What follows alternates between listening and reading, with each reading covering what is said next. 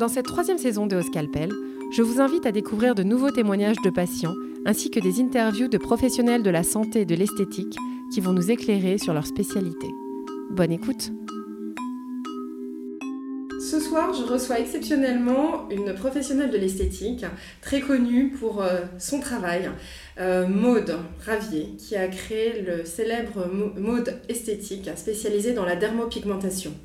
Nous avons plein de questions à lui poser et elle sera là pour nous répondre. Bonsoir Maude, merci d'être venue. Bonsoir Nathalie, merci pour l'invitation.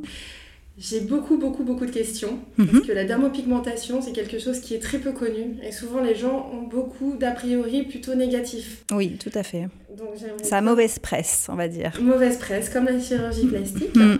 Et du coup, j'aimerais bien, vous qui êtes vraiment spécialisé et dont j'ai vu les résultats, je connais, euh, j'aimerais bien que vous puissiez nous éclairer un petit peu sur ce sujet.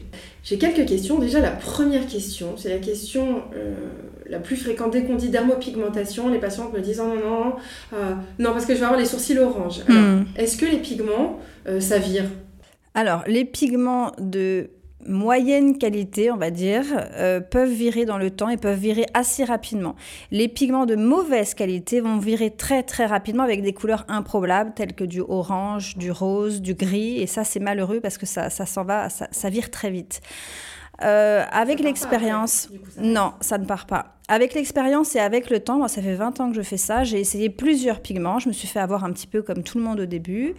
Euh, il y a 10 ans, j'ai commencé avec des pigments. Euh, j'ai continué plutôt euh, mes étapes avec des pigments minéraux. J'en étais plutôt satisfaite, mais je me rendais compte quand même qu'au bout d'un an et demi, deux ans, il y avait quand même un virage de couleur avec des oranges. Par exemple, une blonde se transformait en orange et c'est quand même très disgracieux.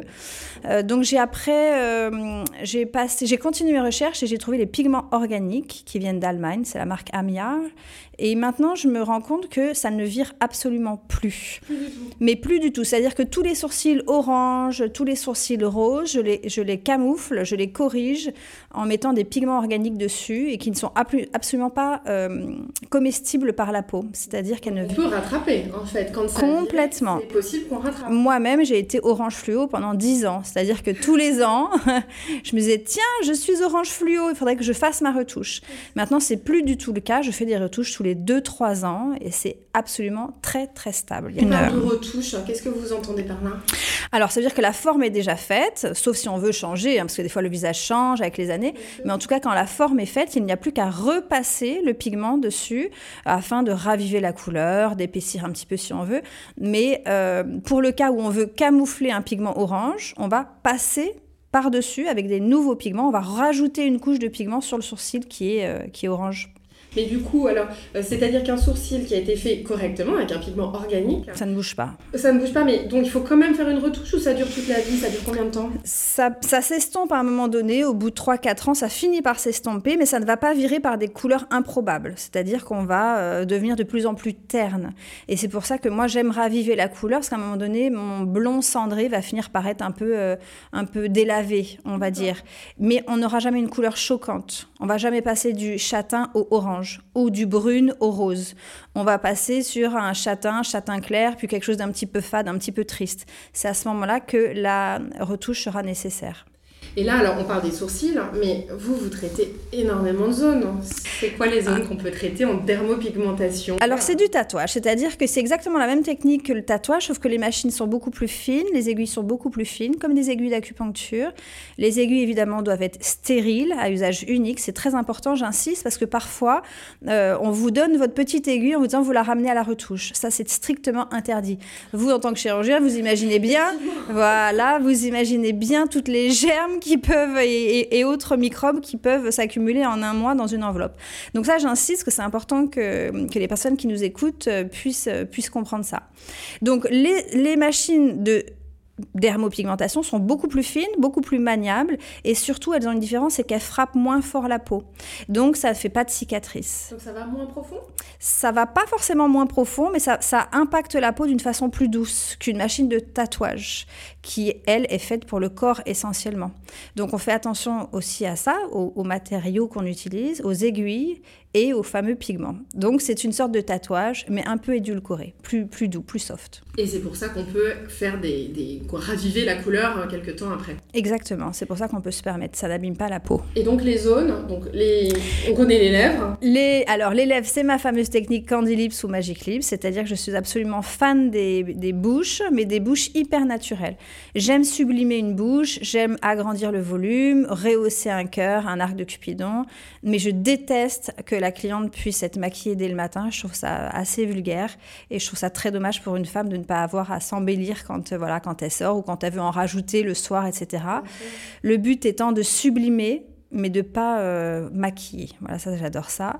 Et les lèvres, du coup, c'est zéro contour, uniquement du remplissage, et on fait des dégradés de trois couleurs, du plus foncé au plus clair. Ça vient dessiner la lèvre. Ensuite, on a les yeux. Et les yeux, on peut faire des ras de cils, des lash liners, c'est-à-dire qu'on vient intensifier la ligne de cils pour donner une impression de cils plus fournie. Et ensuite, vous avez une autre technique qui s'appelle l'eyeliner, eyeliner fin ou eyeliner poudré. Ça, c'est un effet, donc, comme on peut l'entendre, un petit peu plus sophistiqué. Et puis après, vous avez une technique qui s'appelle le cat eye, c'est-à-dire qu'on vient jouer avec des dégradés, avec des couleurs assez naturelles, parce que le but, encore une fois, c'est de ne pas faire trop maquiller. Mais on peut, euh, par exemple, sur une cicatrice de blépharos, on peut venir mettre un fard à paupières. Euh, euh, sur un œil vert, on peut, venir, on peut venir mettre un petit peu de prune. voilà, un petit peu d'originalité, sans en mettre trop. Mais... Et les taches de rousseur, c'est vous aussi? Non, j'aime pas. Alors, j'aime bien euh, euh, esthétiquement parlant sur une personne, mais je n'aime pas tout simplement parce que euh, les pigments vont s'affadir à un moment donné. Et il va falloir faire des retouches. Et ça, alors soit vous allez utiliser des pigments minéraux et ça va virer orange, donc c'est horrible. Soit vous allez utiliser des pigments organiques, mais on en a parlé, ça s'affadit, donc ça sternit, donc ça, ça va faire des petites taches de rousseur un petit peu grisouille fade, pas lumineux pour la peau. Donc on va confondre entre taches de soleil, taches de maturité et euh, taches de rousseur. Et pire encore, vous encore euh, en tant que spécialiste euh, de, la beauté, des lasers, etc., euh, quand vous avez affaire à une femme qui a fait des taches de rousseur ou des cernes et qui veut faire du photorajeunissement avec un laser, vous vous retrouvez à shooter une personne sans savoir qu'elle a fait les cernes ou qu'elle a fait des taches de rousseur et vous vous retrouvez avec un pigment qui vire vert ou qui vire bleu et là c'est le drame. Donc ça on évite. Donc ça c'est pour le visage et il y a d'autres zones que vous pouvez traiter aussi en dermopigmentation. Tout à fait. Alors c'est le programme Life Repair. Le programme Life Repair c'est c'est une technique, entre guillemets, de réparation, de camouflage de cicatrices. N'importe quelle cicatrice blanche, euh, que ce soit sur le visage, après une cicatrice donc de blépharoplastie ou après une chirurgie de lifting par exemple, euh, j'en ai encore fait deux aujourd'hui, euh, ça laisse des traces blanches, les mélanocytes sont coupés, il n'y a plus de mélanine, on n'est pas, la cicatrice est blanche. Alors pour celles qui ne sont pas allées voir un spécialiste, le problème c'est que la cicatrice peut se voir. Donc je viens avec des pigments couleur de la peau, carnation de la peau de la cliente, je viens mettre des petits pixels au niveau de la cicatrice pour vraiment la camoufler, la faire disparaître et tromper l'œil. Euh, pareil sur des cicatrices accidentelles, il n'y a pas que des cicatrices chirurgicales, on peut se faire une fracture ouverte euh, voilà, et être vraiment très abîmé, euh, genou, tibia, bras, ça se camoufle d'une façon merveilleuse. Pour les seins, donc que ça soit d'un point de vue chirurgical, esthétique, avec réduction ou augmentation mammaire, on arrive à faire des miracles derrière des cicatrices blanches ou pire, derrière des nécroses ou derrière des aréoles qui deviennent toutes blanches après une chirurgie. Et le, moi, ce que j'appelle le summum, le plaisir, le plaisir de, chaque instant, c'est de pouvoir refaire les aréoles mammaires 3D. Euh, c'est-à-dire qu'une femme, après une mastectomie, refait une reconstruction, mais on va pas pouvoir lui rajouter une aréole, on va pas pouvoir lui rajouter les mamelons, les tubercules, la vascularité, etc., qui fait que finalement le sein est vivant. Donc, je n'aime pas utiliser ce terme-là, mais malheureusement, c'est celui qui revient toujours de la part de mes clientes. Elles ont deux bosses. C'est le terme qu'elles utilisent, c'est vraiment j'ai une bosse et maintenant bah, j'ai un sein. Et en fait, pour des femmes qui n'avaient absolument plus aucun plaisir de se regarder dans la glace, sortie de douche, mettre la crème, euh, quand elles reviennent, c'est une vraie satisfaction parce qu'elles me disent je me regarde de nouveau dans le miroir. Les premières 3-4 jours, j'étais même un peu choquée de retrouver mes seins et maintenant j'en profite et j'aime les montrer. Oui, non mais ça c'est essentiel euh, dans, les, dans la reconstruction mammaire, d'aller jusqu'au bout. Et puis moi on peut dire que j'ai le bon rôle parce que euh, j'ai le rôle de, la fin, j'ai le rôle de l'émotion et j'ai le rôle de, de du moment où vraiment elles se retrouvent en fait. Elles retrouvent leur féminité et elles n'ont plus honte entre guillemets euh, de se dénuder s'il y a besoin, euh, voilà, de, montrer les seins. Elles, sont, elles sont de nouveau, euh, voilà, elles sont de nouveau très à l'aise avec leur féminité. Et alors tout ça, tout à l'heure, vous avez dit les aiguilles, euh, ça fait mal, non? Franchement, ça dépend des zones. Il y a des zones qui sont plus sensibles que d'autres, euh, et il y, a des personnes surtout qui, réagissent de différentes façons. Il y en a qui vont être plus sensibles au niveau des sourcils, et d'autres au niveau de la bouche. Ça saigne pas. Euh, et puis si la cliente le désire, elle peut venir avec de la crème EMLA avant. mais nous, en tant qu'esthétienne, on n'utilise pas de produits anesthésiants, mais c'est plus que gérable. Et après, pour tout ce qui est cicatrices, aréoles mammaires, etc., c'est quasi quasi indolore. Oui, parce que vous dites esthéticienne, votre formation pour arriver à la dermopigmentation, c'est quoi que vous étiez Esthéticienne de formation, mais il faut savoir, et ça c'est important cette question, il faut savoir qu'en France, il n'y a absolument aucun diplôme euh, qui puisse, euh, qui valorise ou qui autorise à faire du maquillage permanent. À partir du moment où vous avez un diplôme qui s'appelle hygiène et salubrité, qui se déroule en trois jours, qu'on obtient en trois jours, trois jours. ouais, voilà, vous pouvez tatouer n'importe qui. Donc vous pouvez acheter n'importe quelle machine, c'est pas légiféré. Vous pouvez acheter des pigments qui sont légiférés CE, mais vous avez compris que s'ils verraient au bout de six mois, ça regarde personne, c'est pas le problème. Et vous pouvez surtout tatouer avec des pigments de tatoueur avec des contenances de 50 à 100 ml, donc avec des ouvertures de six mois à un an. Autant sur les sourcils, yeux, bouche, je suis pas du tout pour, effectivement. Nous, on a des contenances de 5 ml. Donc, vous vous rendez compte que, voilà, c'est limite, euh, euh, c'est limite, on l'ouvre pour chaque cliente. Et là où je suis vraiment pas contente du tout, parce qu'il y en a plein qui, qui revendiquent faire du tatouage des aréoles mammaires pour éviter à la patiente de revenir tous les 3-4 ans, elles utilisent des encres de tatouage, sauf que sur une peau greffée, une peau qui a été irradiée, on peut absolument pas se permettre de s'amuser à travailler avec des pigments qui sont ouverts depuis, par exemple, 6 mois. Euh, ça, je trouve que ça, je trouve que c'est grave. Donc c'est pour ça que j'insiste aussi sur euh, sur ça, parce que comme il n'y a pas, comme c'est un métier qui n'est pas légiféré, qui n'est pas reconnu, il n'y a pas de diplôme, vous pouvez donc, comme je le disais, acheter n'importe quelle machine, n'importe quel pigment et tatouer euh, n'importe qui, n'importe quand, sans avoir de voilà, alors comment de diplôme. Au bon endroit?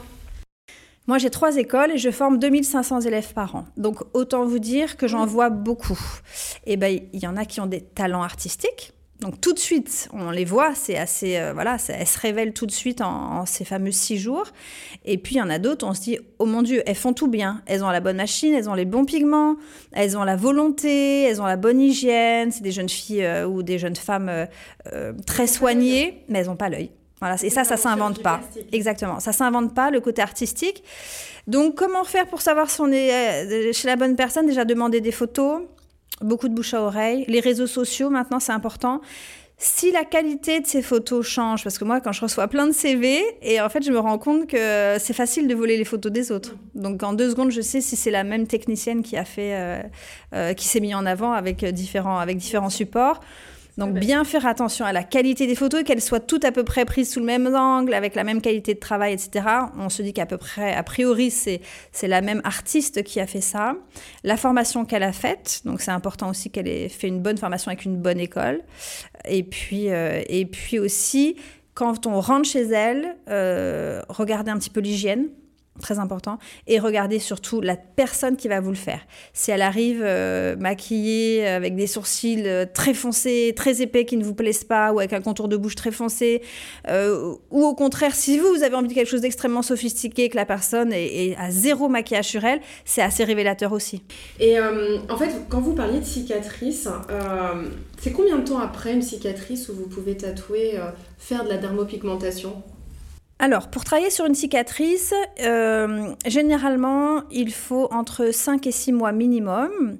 Euh, ça peut aller jusqu'à 2 ans. Ça dépend de chaque patiente, euh, dans l'état à laquelle elle cicatrise, si sa cicatrice est encore avec un effet inflammatoire ou pas. À partir du moment où la cicatrice est très blanche, on peut y aller sans problème. Après, je travaille avec plein de chirurgiens qui me demandent des fois de, faire des reconstructions d'aréoles mammaires 3D après des dièpes ou après des reconstructions immédiates. Et là, j'y vais au bout de trois mois. Parce que je vais tatouer la peau qui est greffée et pas la cicatrice. Donc, si j'ai un doute, on n'hésite pas à demander à son chirurgien si on peut y aller. Et généralement, quand la cicatrice est encore un petit peu rouge, un peu inflammatoire, je l'envoie faire du laser c'est très efficace, ça aplanit bien les cicatrices et une fois que la cicatrice est impeccable, saine, bien, où il n'y a plus d'effet inflammatoire, elle réagit plus trop, là on peut venir la pigmenter sans problème. Et euh, on avait parlé aussi, on m'a parlé du cuir chevelu. On peut tatouer le cuir chevelu? Alors oui, tout à fait, on peut faire la tricopigmentation. C'est une technique qui n'est absolument pas réservée aux hommes, c'est hommes et femmes. Parce que les femmes, derrière des chimiothérapies, souvent, elles n'ont pas retrouvé leur densité au niveau des cheveux. Euh, il peut y avoir aussi, il y a beaucoup de chutes de cheveux, mais hormonales. Donc c'est très intéressant pour une femme qui a l'habitude de se mettre de la poudre sur les cheveux pour camoufler un petit peu le cuir chevelu, eh bien cette technique de tricopigmentation va être très efficace dans le sens où on va venir encore une fois avec des aiguilles et des pigments insérer tout petits points de pigment au niveau du cuir chevelu pour donner comme un espèce, un espèce d'effet poudre. Donc ça permet de vraiment, véritablement de retirer des complexes. J'ai eu des femmes euh, qui n'osaient même plus se mettre de dos au restaurant parce qu'elles avaient l'impression qu'on voyait que ça, exactement, ou se mettre sous des spots parce que le cuir chevelu brille et donc vraiment très très complexant. Aller trois quatre fois par euh, semaine chez le coiffeur pour essayer de crêper les cheveux au maximum, de ne pas pouvoir se baigner. Enfin, c'est très complexant. Euh, donc il n'y a pas que les hommes qui perdent leurs cheveux. C'est important de le savoir et, et que ça soit aussi d'un point de vue, comme on le disait, hormonal ou euh, euh, héréditaire aussi, ou derrière un traitement euh, assez fort avec une, avec une maladie. Et les hommes, pour le coup, c'est plutôt héréditaire. On a souvent tendance à avoir le papa qui perd les cheveux et ça, et ça suit. On a la possibilité aussi de faire soit des, après une greffe de cheveux, quand il n'y a pas assez de densité, qu'on n'a pas eu assez de greffons, on rajoute, voilà, on rajoute des tout petits points au niveau du cuir chevelu, encore une fois pour donner une impression de densité. Et après, on peut faire l'effet crâne rasé. Ça, c'est très bad boy, c'est très à l'américaine. C'est pour les personnes qui ont plus du tout de cheveux et qui n'ont pas voulu faire de greffe de cheveux. On vient toujours faire une, donner une impression, tromper l'œil en donnant l'impression qu'il y a un bulbe qui est en train de pousser, un cheveu voilà, qui est en train de pousser.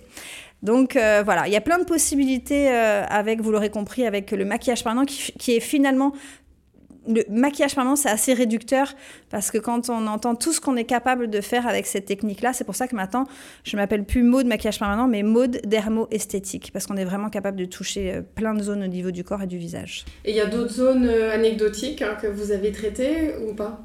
Alors oui, oui, oui, oui. Vous en voulez une bonne Euh, un jeune homme, malheureusement, qui avait eu euh, des, euh, des petites verrues au niveau de la verge.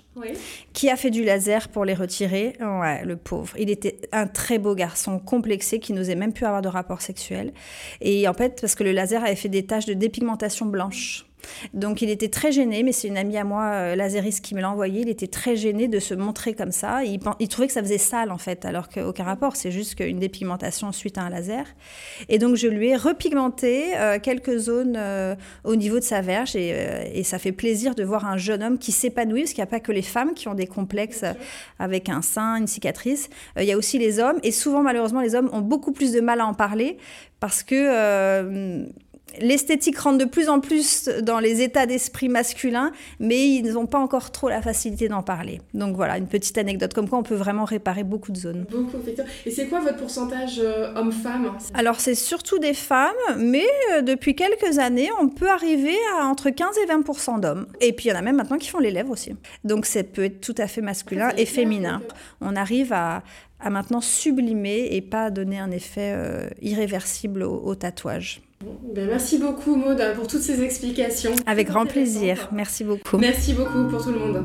Au revoir. Merci, au revoir.